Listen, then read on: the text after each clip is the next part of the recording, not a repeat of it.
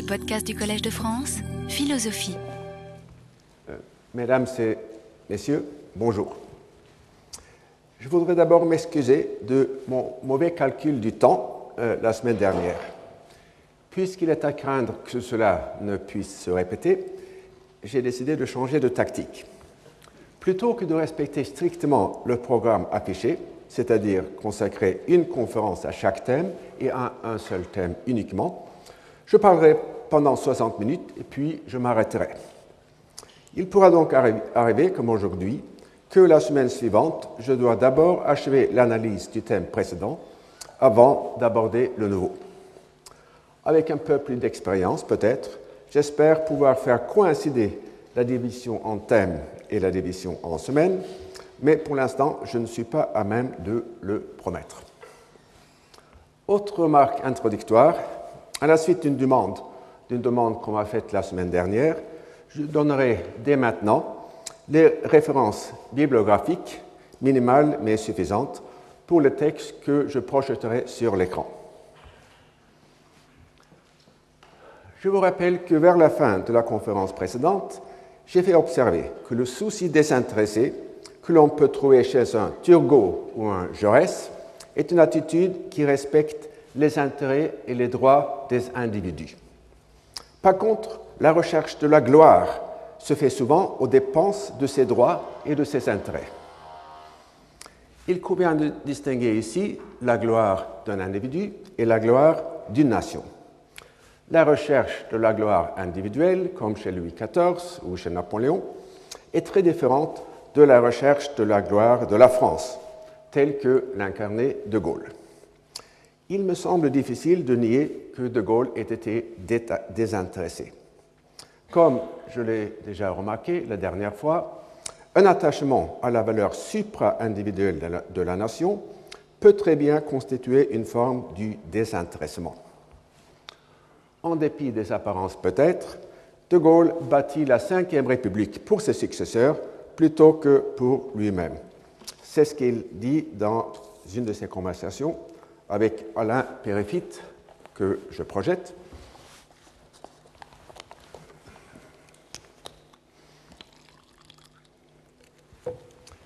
Tant que je serai là, j'obligerai le gouvernement à lutter contre le déficit et l'inflation, donc à tenir le franc. Quand je ne serai plus là, vous verrez, la facilité reprendra son cours. Mais le franc pourrait tenir s'il était rattaché à l'or, comme les autres monnaies, ça obligerait les gouvernements à être raisonnables, le gouvernement américain et tous les autres comme lui. L'élection populaire du président n'est pas faite pour moi, mais pour qu'après moi, l'État et le pays aient une tête.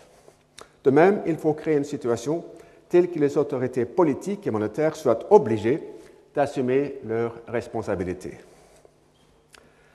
Le même souci des institutions se révéla dans les élections présidentielles de 1965, quand De Gaulle se refusa à utiliser les informations très compromettantes, qu'il possédait sur François Mitterrand.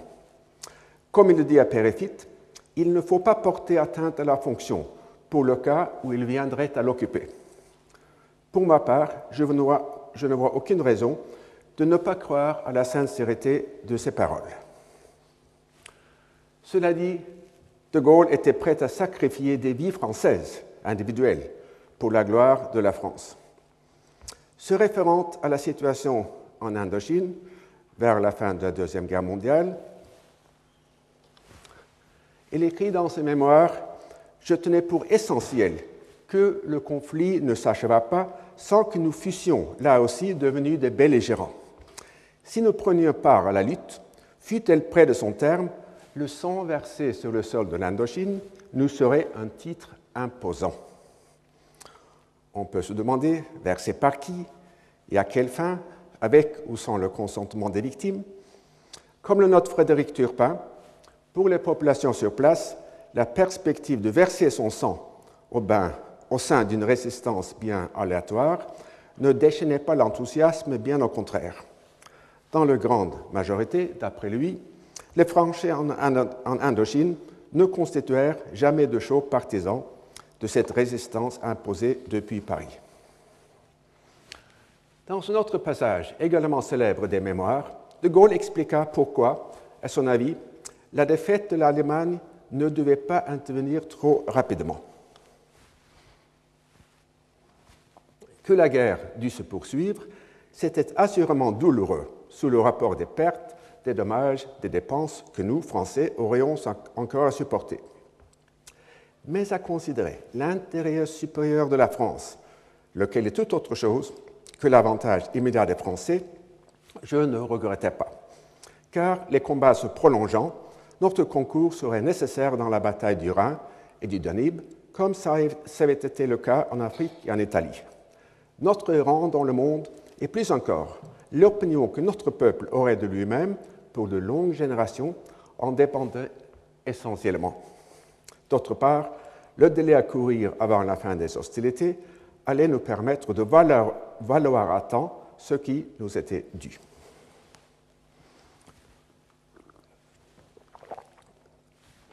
Ce texte appelle plusieurs commentaires. L'intérêt supérieur de la France ne serait-il en fin de compte que l'intérêt à long terme des Français, comme le suggère le contraste avec l'avantage immédiat Si tel est le cas, l'idée que se fit de Gaulle des intérêts des Français est assez singulière. D'une part, le rang de la France dans le monde n'entre pas directement dans l'intérêt des Français individuels, c'est le moins qu'on puisse dire. D'autre part, l'idée de verser le sang des Français présents afin de favoriser la bonne opinion d'eux-mêmes des Français futurs semble incohérente à plus d'un compte. Non seulement elle présuppose une continuité quasi métaphysique des générations successives, mais elle repose sur l'absurdité morale qu'il est possible de créer une bonne réputation par des actions qui ne sont accomplies qu'à cette fin. Je reviendrai souvent sur cette question dans les semaines qui suivent. Je passe maintenant à l'ordre du jour. Dans la conférence de la semaine dernière, j'ai utilisé une notion intuitive et pré-analytique du désintéressement, mais je n'ai pas proposé une définition proprement dite. Ce sera le thème du jeudi prochain. Aujourd'hui, je me pencherai sur une question préliminaire. Qu'est-ce que l'intérêt? J'examinerai cette question dans le cadre d'une analyse plus large des motivations humaines, en m'appuyant sur les moralistes classiques et surtout les moralistes français. À cette fin, je reprendrai, en les creusant, certains thèmes de ma leçon inaugurale en juin dernier, raison et raison. Je commence par une brève digression apologétique. On pourra sans doute soulever des objections bien fondées aux diverses propositions et distinctions que je proposerai. Il sera parfois facile de les trouver crues et naïves. Pour ma part, je plaide coupable surtout d'une apparence trompeuse de précision. Les états et les processus mentaux sont d'une complexité et d'une fluidité extrême. À cause de leur dépendance du contexte, ils reculent facilement devant la main qui cherche à les saisir les mots dont on se sert pour les rendre sont une tentation, une invitation permanente à la réification et à la pseudo-précision. Nous parlons d'émotions, de désirs et des croyances comme si c'était des entités solides, stables et susceptibles d'exercer une influence causale sur le comportement de l'agent. En fait, rien n'est moins évident, comme le montrent les questions suivantes. Je ne sais pas si c'est visible. La croyance dans l'au-delà atteint-elle jamais le même degré de certitude que la croyance que le soleil va se lever demain? Comme l'observe Paul Venn, un croyant peut très bien ne désirer le paradis que le plus tard possible. Une question subsidiaire est de déterminer si la croyance dans l'au-delà est capable de servir de prémisse pour l'action, ou si elle a surtout un effet de consolation. Je reviendrai sur cette question dans le cours sur l'émission Kamikaze. Faut-il parler d'indignation morale si l'émotion sert surtout à renforcer la bonne image que se fait l'agent de lui-même plutôt qu'inciter à l'action? Faut-il vraiment parler du deuil des Britanniques à la suite de la mort de la princesse Diana?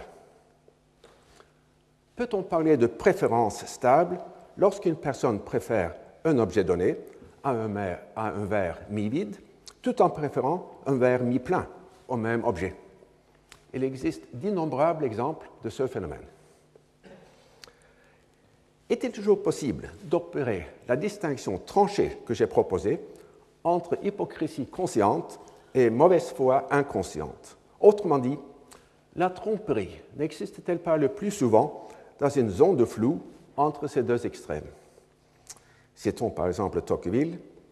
On accuse souvent les hommes de parti d'agir sans conviction. Mon expérience m'a montré que cela était bien moins fréquent qu'on ne l'imagine. Ils possèdent seulement la faculté précieuse, et même quelquefois nécessaire en politique, de se créer des convictions passagères suivant leurs passions et leurs intérêts du moment. Et enfin, comment ignorer le pouvoir énorme de l'autosuggestion? La Rochefoucauld note qu'il y a des gens qui n'auraient jamais été amoureux s'ils n'avaient jamais entendu parler de l'amour. Et dans la, même, veine, Proust cite l'attitude qui permet de découvrir les intentions d'un morceau symphonique dont on a lu le programme et les ressemblances d'un enfant quand on connaît sa parenté. Ces questions ne font qu'effleurer la surface du problème. L'inadéquation du langage scientifique aux phénomènes mentaux est un obstacle sérieux à la recherche. Pour essayer néanmoins de progresser dans la réflexion, on peut adopter l'une des deux stratégies suivantes. L'une est de qualifier chaque proposition de l'analyse pour en dégager toutes les nuances les ambiguïtés et les exceptions que comporte un sujet donné. On ne sera jamais accusé de naïveté, avec toutefois le risque de paraître impénétrable. L'autre stratégie est de procéder par approximation successive en commençant par des propositions catégoriques pour introduire les qualifications nécessaires au fil de l'analyse. C'est la stratégie que j'adopterai ici. Lorsque j'arriverai à l'étude des cas, on comprendra mieux, du moins je l'espère, le grain fin des idées que je vais présenter aujourd'hui. Il me semble utile de distinguer motivation et préférence. Tandis que les, les actions s'expliquent par les préférences de l'agent, celles-ci s'expliquent à leur tour par les motivations. Supposons qu'une personne refuse une offre de dessert puisqu'elle préfère être mince. Cette préférence à son tour peut s'expliquer soit par la vanité, soit par l'intérêt qu'elle porte à sa santé. À ces deux niveaux s'en ajoute un troisième, celui de préférer être mu par telle motivation plutôt que par telle autre. La semaine dernière, j'ai cité, un mot de la Bruyère, les hommes sont très vains et ils ne haïssent rien tant que de passer pour tel. Et j'ai remarqué que cette observation ne vaut pas seulement pour la façade que nous présentons aux autres, mais également pour l'image que nous nous faisons de nous-mêmes. On sait depuis les écrits de Borda qu'une personne peut avoir intérêt à rapporter inexactement ses préférences en votant, par exemple, pour un candidat autre que celui qu'elle aurait préféré voir élu.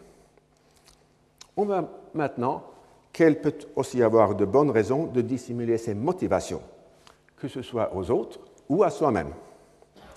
Dans le vote unanime du 16 mai 1791, par lequel, les constituants français se rendirent inéligibles à la première Assemblée législative, le désintéressement professé par tous les membres de l'Assemblée n'était pour l'extrême gauche et pour l'extrême droite qu'une couverture pour d'autres mobiles.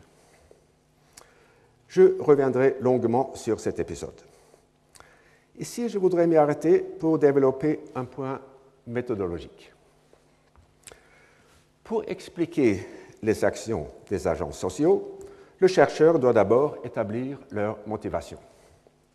À cette fin, il doit s'appuyer, parmi d'autres sources, sur leur comportement verbal et non verbal, y compris ce qu'ils disent eux-mêmes de leur motivation. Or, l'énonciation d'une motivation est elle-même une action dont la motivation reste à découvrir. De manière générale, aucune présomption de vérité ou de, sincérité n'est accordée à une telle déclaration. Celui qui évoque une motivation désintéressée peut très bien le faire pour des mobiles intéressés, comme le fit Robespierre à l'occasion que je viens de mentionner. Chez d'autres constituants, le même jour, le, désintéressement était sans doute plus réel, mais comment en être certain? Dans le langage des économistes, s'attribuer une motivation spécifique est une déclaration gratuite, un cheap talk, qui n'a aucune valeur d'information. Il en va de même pour les allégations d'autrui à propos de la motivation d'un allié ou d'un ennemi. Puisqu'on ne peut jamais exclure qu'il s'agisse d'allégations intéressées, on ne peut y avoir foi. La semaine dernière, c'était un texte de Kant qui déclare l'insondabilité de l'individu à lui-même. Le problème des déclarations gratuites renvoie à l'insondabilité de l'individu aux autres. Et cela explique en partie, je pense, la répugnance des économistes à attribuer aux agents sociaux des motivations autres que la poursuite rationnelle de ce qui est dans leur intérêt objectif. Dans le fatras de profession de foi, seul l'intérêt semble offrir un point fixe pour l'analyse des actions. Heureusement, les historiens savent depuis toujours comment faire face à ce problème herméneutique. Je ne nie pas qu'il s'agisse d'un vrai problème. La sincérité de la conversion d'Henri IV ou les vraies fins poursuivies par le Hamas sont des énigmes sur lesquelles les déclarations officielles jettent peu de lumière. Il existe pourtant des méthodes de triangulation qui aident à pénétrer derrière les apparences verbales. On peut scruter les déclarations officielles en comparant celles-ci avec les communications privées ou intimes et surtout avec les comportements. Rares sont ceux qui ne laissent jamais tomber le masque. À propos de la religion d'Henri IV, son biographe Jean-Pierre Babelon note par exemple que aucune hypocrisie en cela, semble-t-il, elle montrerait ses cornes au détour de tel ou tel entretien plaisant. On pourrait citer quantité de récits où son esprit religieux se manifeste sincèrement sans intention publicitaire.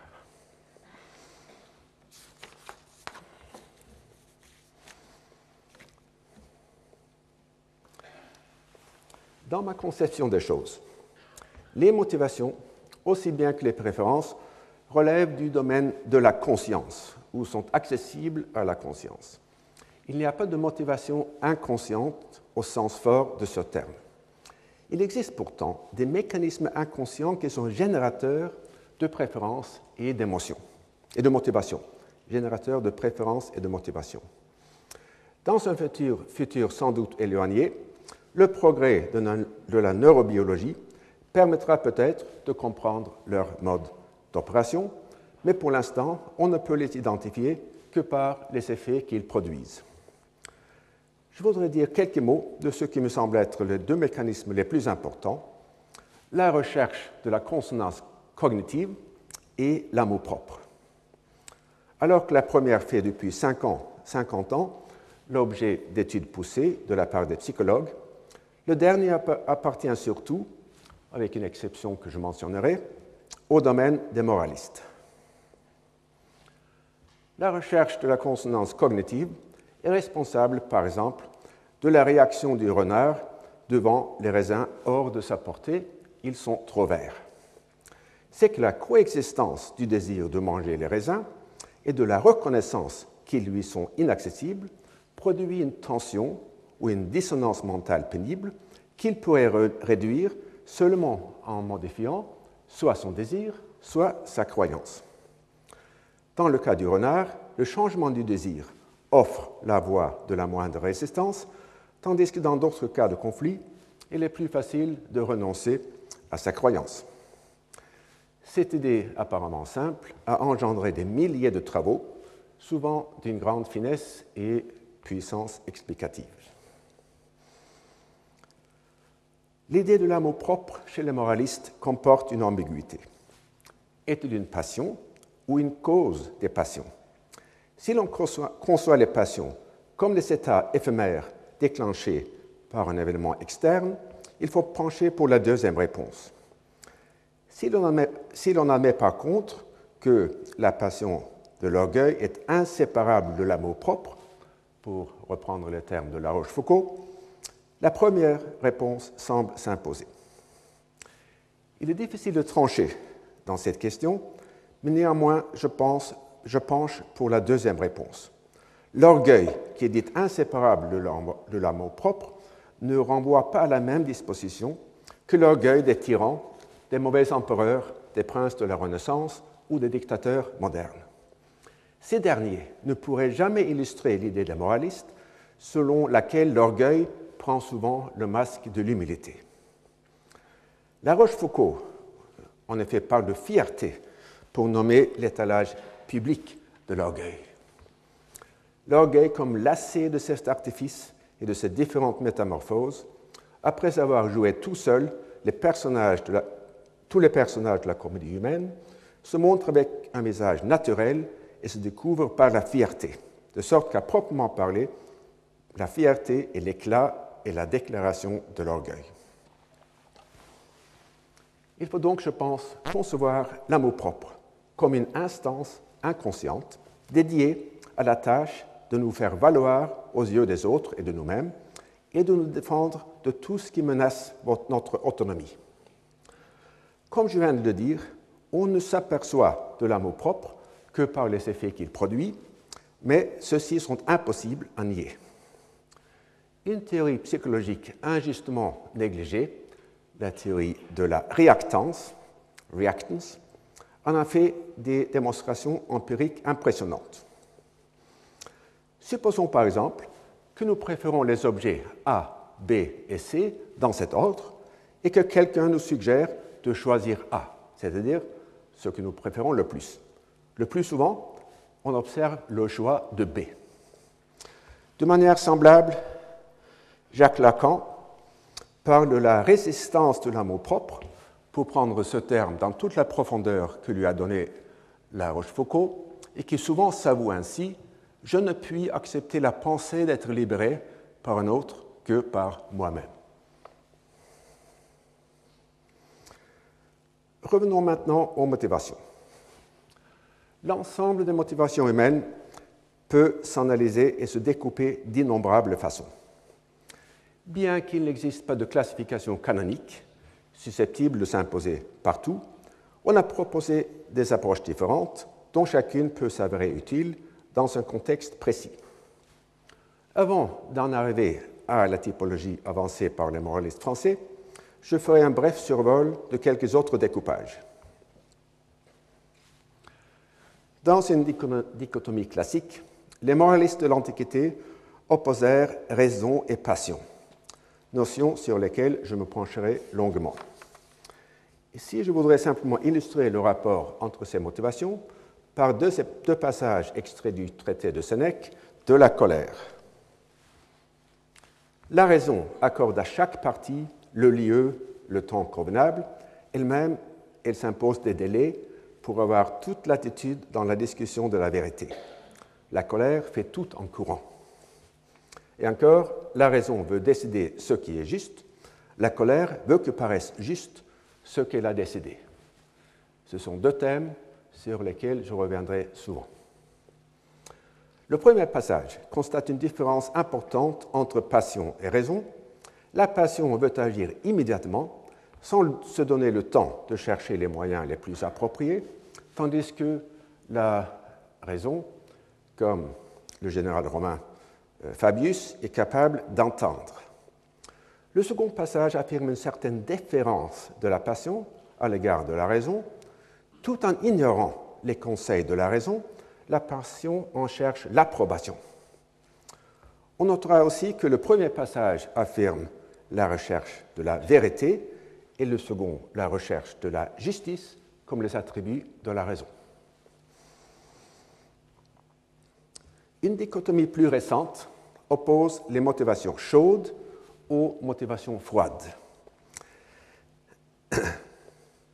Celles-là comprennent non seulement les passions, mais également d'autres états de l'organisme susceptibles de perturber les décisions, comme la faim, la soif, les appétits extrêmes de toxicomanes, la douleur, la fatigue physique ou mentale, le besoin de dormir ou d'uriner, et ainsi de suite. L'effet de ces expériences viscérales est de déformer de manière prévisible et modélisable les croyances ou les évaluations de la personne qui les subit. Les motivations froides se définissent tout simplement par l'absence de facteurs viscéraux. On pourrait croire, mais ce serait faux, que les décisions froides sont ipso facto rationnelles. L'une des principales découvertes de la psychologie du dernier quart du XXe siècle est en effet l'existence de mécanismes froids qui sont susceptibles, au même titre que les mécanismes chauds, de déformer les croyances et les évaluations. Même les décisions prises dans le calme et la tranquillité sont sujettes à des distorsions systématiques que l'on peut comparer peut-être aux illusions d'optique. Comme on le voit, le rôle de l'intérêt dans ces schémas n'est pas évident à identifier. Cette remarque vaut également pour une troisième façon d'aborder le système motivationnel, qui est celle de Freud. La semaine dernière, j'ai fait remarquer que selon Paul Ricoeur, les maîtres de l'herméneutique du soupçon furent Marx, Nietzsche et Freud. Si je développais assez longuement les efforts démasqueurs des deux premiers, je n'ai rien dit du dernier. C'est que dans l'univers freudien, l'objet du réductionnisme n'est pas le désintéressement, mais la conscience en général. De même, l'intérêt ne joue pas le rôle de mécanisme réducteur. En fait, Freud parle très rarement du désintéressement ou de l'altruisme. Il cite le couple égoïsme-altruisme, ainsi que le couple cruauté-pitié, comme exemple du mécanisme de Reaktionsbildung ou formation réactionnelle. À mon avis, ce, mécanisme reste obscur et opaque puisque non ancré dans un système motivationnel intelligible. L'idée d'intérêt, dont l'interprétation varie selon ses écrits, est conçue chez Freud le plus souvent comme la simple préservation de soi. Quand il cite l'idée d'utilité, proche de celle d'intérêt, c'est surtout comme instrument du principe de réalité et par une manœuvre indirecte pour expliquer aussi l'abnégation religieuse. Le raisonnement sur ce dernier point mérite que l'on s'y attarde. Dans une note datant de 1911, Freud affirme que le principe de réalité ne remplace pas le principe de plaisir, mais le protège.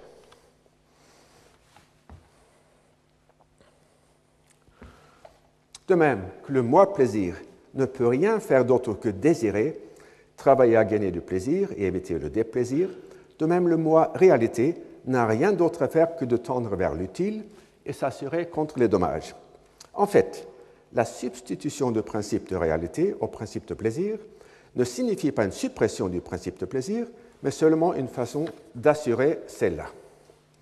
On abandonne un plaisir immédiat, aux conséquences peu sûres, mais ce n'est que pour gagner sur cette nouvelle voie un plaisir plus tardif assuré. Cependant, cette substitution, a causé une impression endopsychique si puissante qu'elle se reflète dans un mythe religieux particulier. La doctrine selon laquelle on est récompensé dans l'au-delà pour pour avoir renoncé, volontairement ou par contrainte, au plaisir terrestre n'est rien d'autre que la projection mythique de cette révolution psychique. En développant ce modèle dans toutes ses conséquences, les religions ont pu imposer le renoncement absolu au plaisir dans cette vie en échange de la promesse d'un dédommagement dans une existence future.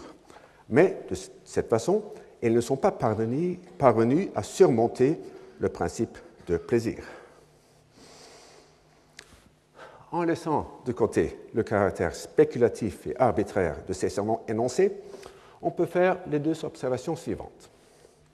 Premièrement, d'après Freud, le renoncement au plaisir demandé par la religion ne se fit ni au bénéfice d'autrui, ni pour la gloire de Dieu, mais pour des raisons entièrement égoïstes. C'est un échange, voire un investissement, plutôt qu'un sacrifice. Autrement dit, l'entrée en religion n'est pas un acte désintéressé, mais simplement l'exemple suprême de l'ajournement de la jouissance opéré par le principe de réalité au service du principe de plaisir. Dans une formule sur laquelle je reviendrai, on pourrait dire que dans cette optique, la religion se réduit à l'intérêt bien entendu. Deuxièmement, on peut reconnaître dans ce texte une ébauche de ce que seront plus tard les éléments constitutifs de la seconde topique freudienne, le ça, le moi et le surmoi. Cet aspect de la théorie freudienne repose sur une intuition géniale dont l'élaboration fut pourtant, jusqu'à une date récente, d'une opacité extrême. L'intuition, c'est que le moi, ou mieux la personne ou l'agent, mène en permanence une guerre sur deux fronts.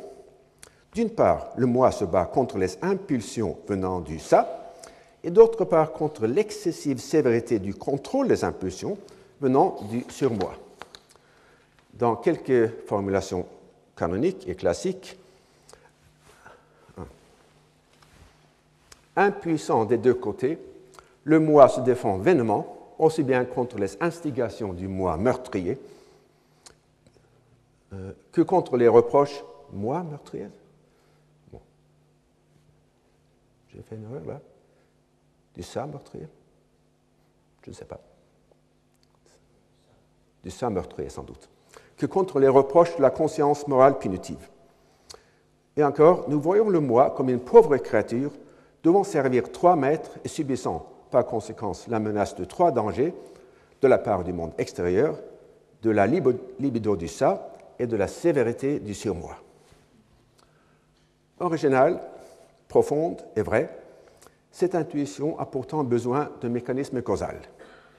Car pourquoi le moi ne pourrait-il pas exercer tout seul le contrôle des impulsions? Et pourquoi la moralité et la conscience prennent-ils si souvent la forme de règles rigides et contraignantes Avant les travaux de George Hensley, dont les premiers datent de 1975, il n'avait pas de réponse satisfaisante à ces questions. Dans trois conférences sur la faiblesse de volonté que j'ai données en juin dernier et qui seront publié dans un petit livre au mois d'avril, je suis entré dans le détail des analyses de Ainsley. Je me contente ici d'en indiquer la prémisse fondamentale, à savoir la tendance à escompter les biens futurs selon une fonction hyperbolique. D'une part, ce mode d'escompte fait que les individus sont sujets à abandonner leur bonne résolution quand s'approche le moment de la décision. D'autre part, ils sont capables de surmonter la tentation en mettant les choix semblables et répétés dans un seul et même panier. Ainsi, plutôt que de me demander chaque jour si je vais me lever tôt et faire un peu de gymnastique ou somnoler encore une demi-heure dans mon lit, je peux changer de perspective pour y voir le choix entre me lever de bonne heure tous les jours et de somnoler tous les jours. Cette stratégie est en effet capable de me faire surmonter la tentation quotidienne. Mais pour réussir, elle, ne doit jamais souffrir une seule exception, ce qui explique la rigidité du surmoi. Ces observations indiquent la nécessité d'introduire le temps dans l'analyse des motivations. D'une part, une motivation peut se focaliser sur le court terme ou sur le long terme. D'autre part, elle peut être, durable ou changeante. Et ces distinctions peuvent se combiner car il y a des personnes qui font des projets à long terme qui changent constamment. Chaque projet est cohérent, mais le comportement global est incohérent. Il y a aussi des projets qui sont incohérents en eux-mêmes quand ils sont fondés sur l'escompte hyperbolique du futur. Enfin, une motivation donnée est susceptible de produire des effets différents dans une situation isolée et dans la même situation quand celle-ci est répétée. Ces remarques sont évidemment loin d'épuiser le sujet et j'aurai souvent occasion d'en reparler. Comme je l'ai déjà fait remarquer, l'intérêt ne constitue pas une catégorie spécifique dans les classifications que je viens de parcourir. Les moralistes de l'Antiquité affirmèrent que la passion tente à subvertir à la fois la raison et elle-même, mais ne citèrent pas le triomphe de la passion sur l'intérêt comme un cas de figure spécifique. Quant aux motivations froides, elles sont définies indépendamment de tout contenu concret. La préparation de la vengeance, la maximisation du profit et le choix d'une fondation de charité peuvent tous se faire dans un esprit calme, tranquille et méthodique. On pourrait ajouter que dans la théorie économique moderne, c'est la rationalité des agents plutôt que la poursuite de leur intérêt qui est le postulat de base. Dans la tropique freudienne, la recherche de l'intérêt ou de l'utile est sans doute un attribut, du moi, mais il n'en est pas constitutif.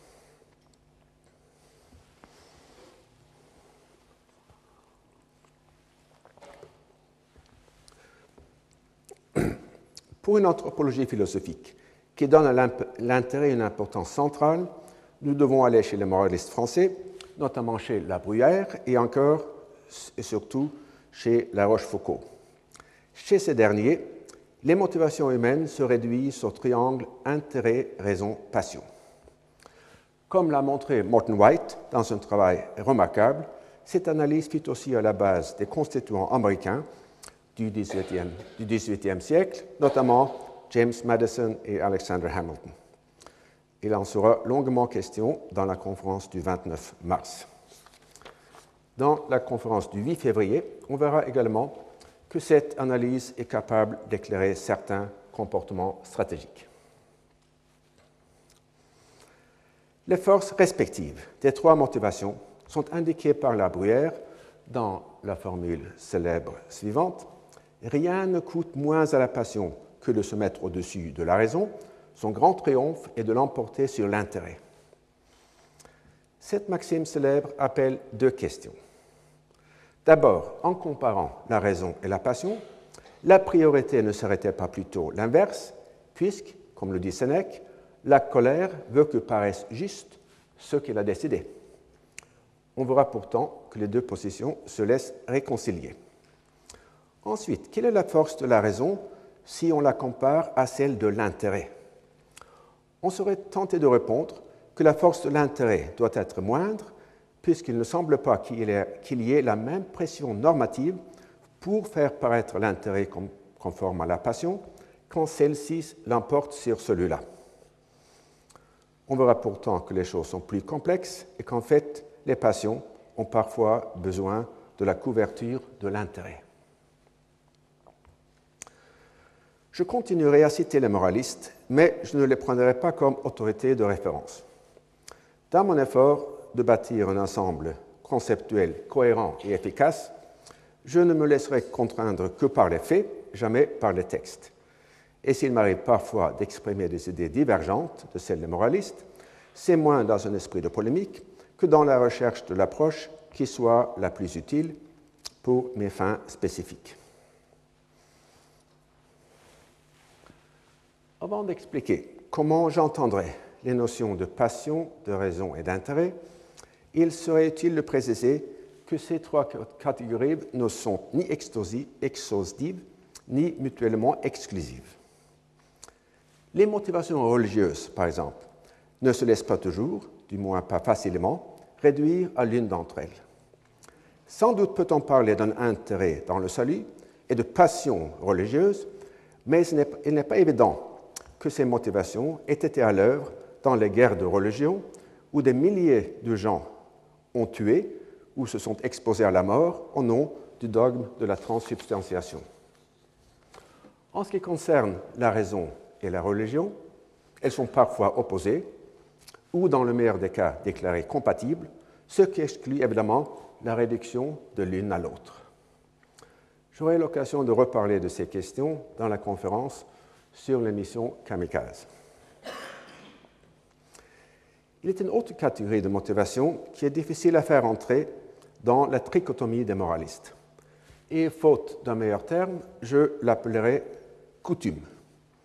Elle correspond à peu près au goût, tel qu'il est défini par La Rochefoucauld et Tocqueville, à la tradition de Max Weber et à l'habitus de Pierre Bourdieu. Le propre des motivations évoquées jusqu'ici est de passer par la conscience, soit par la représentation de la fin de l'action, soit par la représentation de la cause de l'agir. Par contraste, les coutumes produisent leurs effets sans prise de conscience explicite. Il ne convient pas de parler d'inconscient, puisque dans la coutume, la conscience reste toujours possible si quelque chose se produit pour, bouleverser les anticipations, mais dans le cours normal des choses, on ne réfléchit pas sur les coutumes en tant que telles. Suivant Eric Weil, il faudrait, faudrait distinguer tradition et traditionnalisme, ce dernier étant défini par la volonté consciente de se conformer à un modèle traditionnel, comme par exemple dans l'ancienne peinture chinoise. Tandis que la tradition est capable d'évoluer et par d'innombrables petits changements de se modifier de fond en comble, le traditionnalisme, quant à lui, Bien qu'intuitivement importante, l'idée de coutume est difficile à cerner. Prenons comme exemple le rapport entre le goût et l'intérêt. Selon La Rochefoucauld, on renonce plus facilement, plus aisément à son intérêt qu'à son goût. Euh, euh, la coutume serait ainsi capable d'inspirer des actions désintéressées, dans un des multiples sens de ce terme. Stendhal pensait autrement. En accord avec la bruyère, il observe, observe que l'amour-passion nous emporte au travers de tous nos intérêts, mais en désaccord avec la Rochefoucauld, il ajoute que l'amour-goût sait toujours s'y conformer. Mais selon Tocqueville, c'est l'intérêt qui prime sur le goût. On retrouve, caché au fond de, l'âme des légistes, une partie des goûts et des habitudes de l'aristocratie.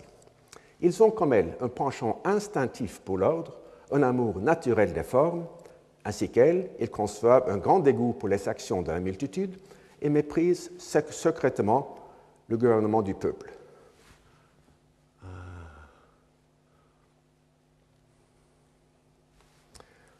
Je ne veux point dire que ces penchants naturels des légistes soient assez forts pour les enchaîner d'une façon irrésistible.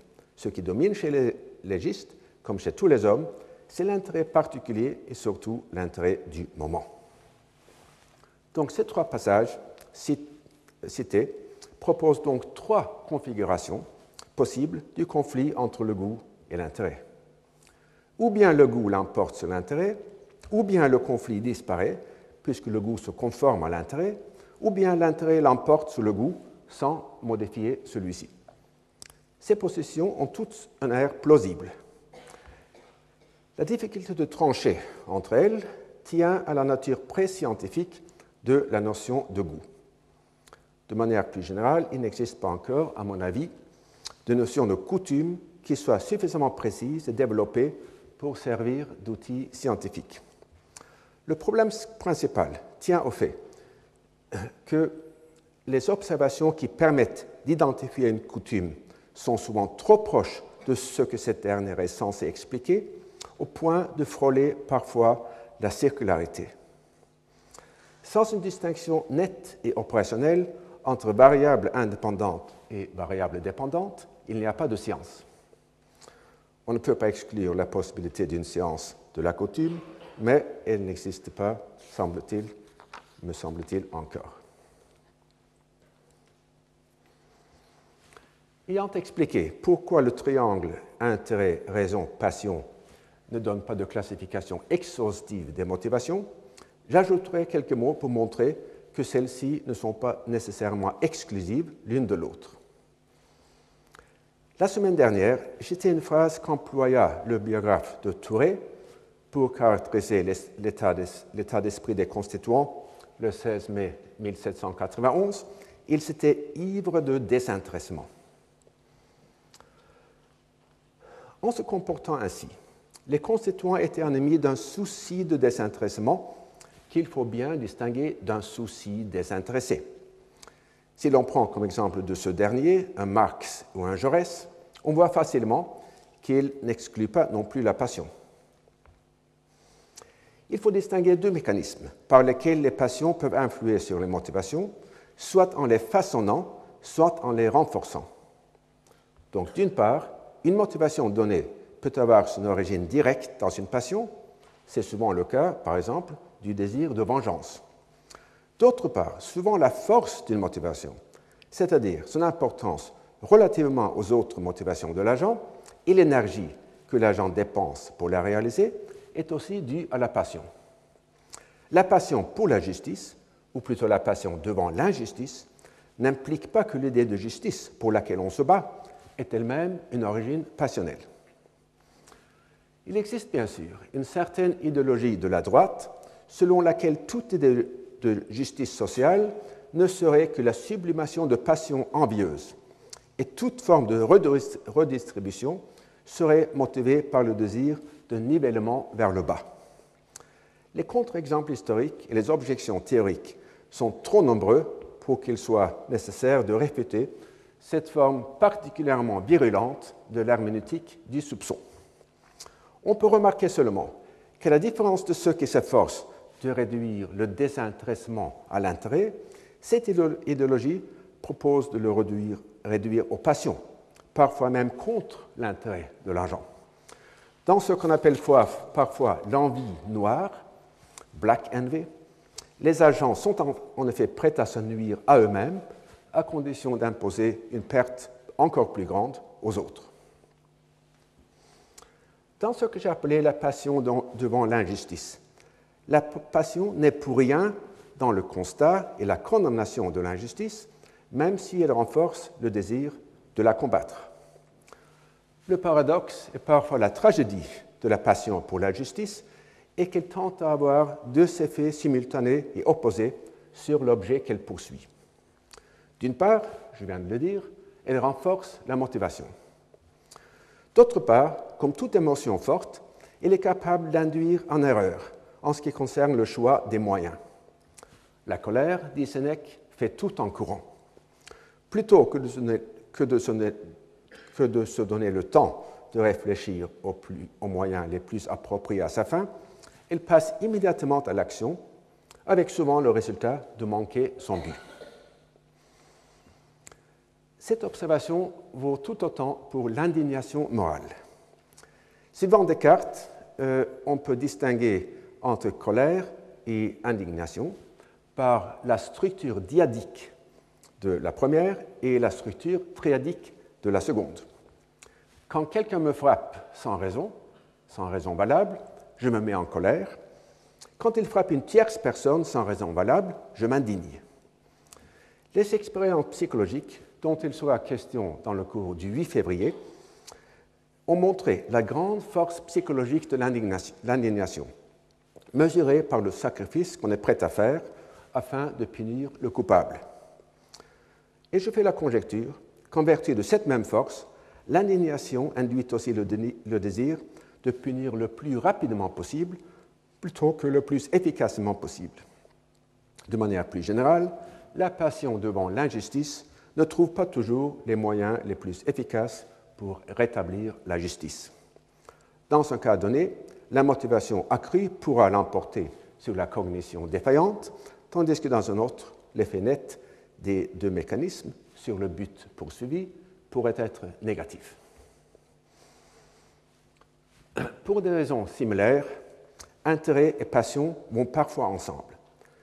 Même si l'intérêt, pas plus que le désir de justice, ne naît pas de la passion, celle-ci est capable, par les deux mêmes voies opposées, d'influencer la poursuite de l'intérêt. D'une part, l'appât du gain est capable de créer une force de motivation exceptionnelle pouvant aboutir à des réalisations extraordinaires. D'autre part, l'ambition extrême induit facilement en illusion, notamment en créant une tendance à se surestimer soi-même. Là encore, l'effet net des deux mécanismes est en général indéterminé. Finalement, raison et intérêt sont aussi susceptibles de se recouper dans l'idée de l'intérêt, bien entendu. Je reviendrai sur ce cas de figure vers la fin de cette conférence, ou peut-être plutôt la semaine prochaine. Ici, je me contente de signaler que la possibilité d'une telle rencontre entre la raison et l'intérêt présuppose qu'on se fait une conception objective de l'intérêt. Pour les économistes modernes, l'intérêt d'un agent se réduit à quelques nuances près à ce qu'il pense être dans son intérêt. Mais dans une conception objective, il est possible d'affirmer qu'un agent se trompe sur son intérêt.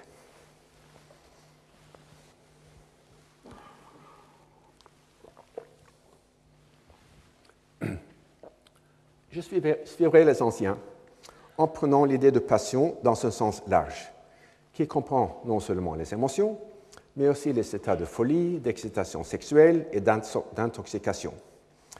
Ces motivations naissent de manière largement involontaire ou passive, d'où le mot passion. Elles perturbent le processus de raisonnement normal et substituent aux préférences de l'agent dans une situation froide des désirs souvent violents mais passagers. Il s'agit donc d'une notion plus large que celle d'émotion, tout en étant plus étroite que celle de motivation viscérale ou chaude. En anticipant sur l'avant-dernière conférence du cours, on peut illustrer le rôle des passions en politique par la nuit du 4 août 1789. Les constituants étaient sous l'influence de toute une gamme d'émotions. La peur, l'enthousiasme, la vengeance, l'envie, la malveillance et la vanité. Des rapports contemporains évoquent aussi l'état d'ébriété dans lequel se trouvaient beaucoup de députés à la suite du dîner offert plus tôt dans la soirée par le duc d'Aiguillon et le duc de Liancourt.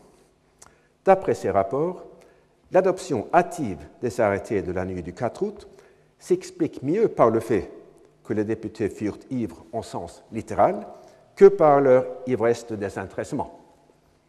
Patrick Kessel, Kessel, qui cite un grand nombre de ces témoignages, ajoute qu'il est difficile de déterminer la part de réalité qu'ils comportent. Mais, à mon avis, leur fond de vérité est renforcé par les nombreuses observations concordantes sur l'effervescence des séances de nuit comparées à celles du matin, et par les propositions avancées, soit de supprimer les séances de nuit, soit de n'y faire passer aucun décret. En passant maintenant à l'idée de la raison. Je reprendrai d'abord les analyses de ma leçon inaugurale. Et je commence par une remarque de la Bruyère. Ne songez qu'à soi et au présent, source d'erreur dans la politique. Pour corriger cette erreur, il faut considérer et les autres et l'avenir. De manière plus précise, aux perspectives partielles que constituent l'égoïsme et la myopie, il faut substituer une attitude impartiale. L'idée que la raison requiert un traitement impartial des individus correspond à des principes, à des principes bien connus. Pour résoudre les questions de justice distributive, Leibniz proposa la maxime suivante Mettez-vous à la place de tous. Dans la théorie récente, cela revient à dire que le choix d'une organisation juste de la société doit se faire derrière un voile d'ignorance, idée qui peut s'interpréter de plusieurs façons. Pour l'utilitarisme, chacun doit compter pour un et aucun pour plus d'un. Pour John Rawls, on doit choisir la forme de société qui favorise les moins avantagés, quels qu'ils soient. Autre idée partielle est celle des droits universels, incarnés dans les deux déclarations de 1776 et de 1789. Même s'il est difficile d'imaginer une théorie de la justice qui ne proposerait pas de traitement impartial des individus, ne serait-ce que dans la limite acceptable des comportements partiaux, l'idéal d'impartialité demeure toutefois trop indéterminé pour constituer lui-même une telle théorie. Et cette indétermination sera un thème constant dans le cours. On a moins insisté sur l'idée, pourtant tout aussi importante, que la raison requiert un traitement impartial des instants temporels. En elle-même, aucune date ne saurait commander un privilège. Dans ce sens, une décision qui tiendrait moins compte des conséquences futures de l'action que les conséquences immédiates, pour, pour la seule raison que ces premières seront plus éloignées dans le temps, ne serait pas conforme à la raison. Une exception importante à cette proposition découle pourtant du fait que nous sommes mortels, ce qui exclut de pondérer l'avenir très lointain autant que l'avenir proche. C'est en fait une très bonne chose que nous soyons mortels, car un être immortel pour qui chaque instant comptait autant que les autres instants risquerait de devoir consacrer tout son revenu à l'épargne. Un problème semblable, qu'on discute beaucoup ces jours-ci, se pose pour les décisions qui affectent les générations futures, en supposant un nombre infini de celles-ci. Dans une perspective impartiale, il faudrait appliquer un taux d'escompte égal à zéro pour calculer la valeur présente du bien-être des générations à venir.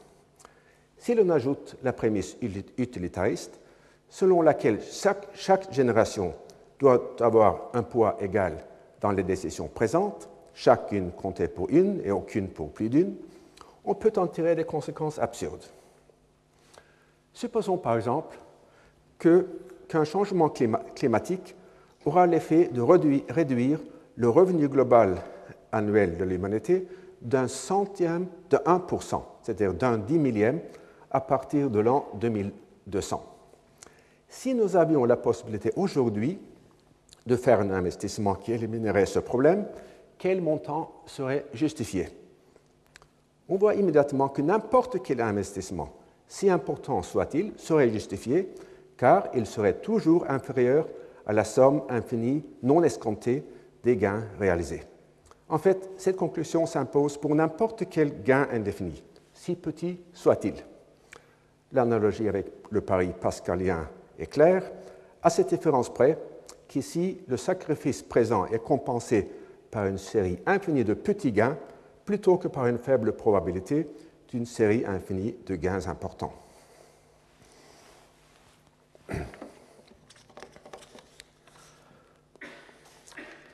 Le rapport britannique récent sur les coûts du changement climatique, rédigé par une équipe dirigée par Nicolas Stern, évite cette inférence absurde en utilisant un taux, d'escompte positif, égal à 0,1% par an, justifié par le risque d'extinction de l'humanité.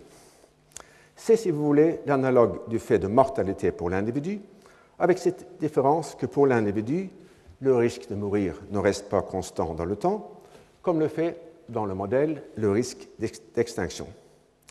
Dans une analyse de ce rapport, William Norhaus affirme que le modèle de Stern aboutit lui aussi à des conséquences absurdes. Dans l'exemple précis que je viens de citer, l'élimination du risque climatique, donc d'un dix millième euh, de réduction du produit national brut à partir de 2200, justifierait un investissement aujourd'hui de 7 trillions de dollars, ce qui équivaut à 15% de la consommation mondiale, tota-, mondiale totale.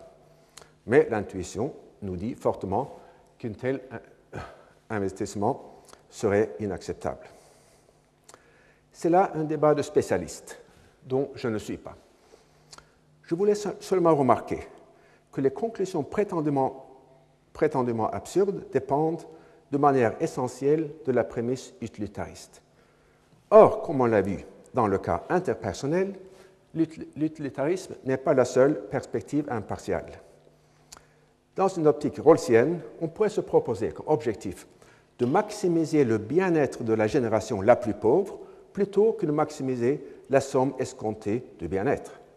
Bien que ce critère maximine ait pour effet de favoriser la génération présente en vue de gains de productivité qui vont avoir lieu à l'avenir, il est néanmoins impartial puisqu'il définit en termes neutres. Comme on le verra la semaine prochaine, dans son application, un critère désintéressé peut très bien coïncider avec l'intérêt d'un individu, d'un groupe ou d'une génération particulière. Particulier. Inversement, l'étude du désintéressement montre que pour n'importe quel intérêt, ou presque, on peut trouver un critère désintéressé qui le favorise, surtout si l'on y ajoute, les prémices causales ou factuelles appropriées. Alors, je pense qu'il est là un point de coupure euh, naturel. Donc, je reprends la fin de cette conférence la semaine prochaine et je vous remercie de votre attention.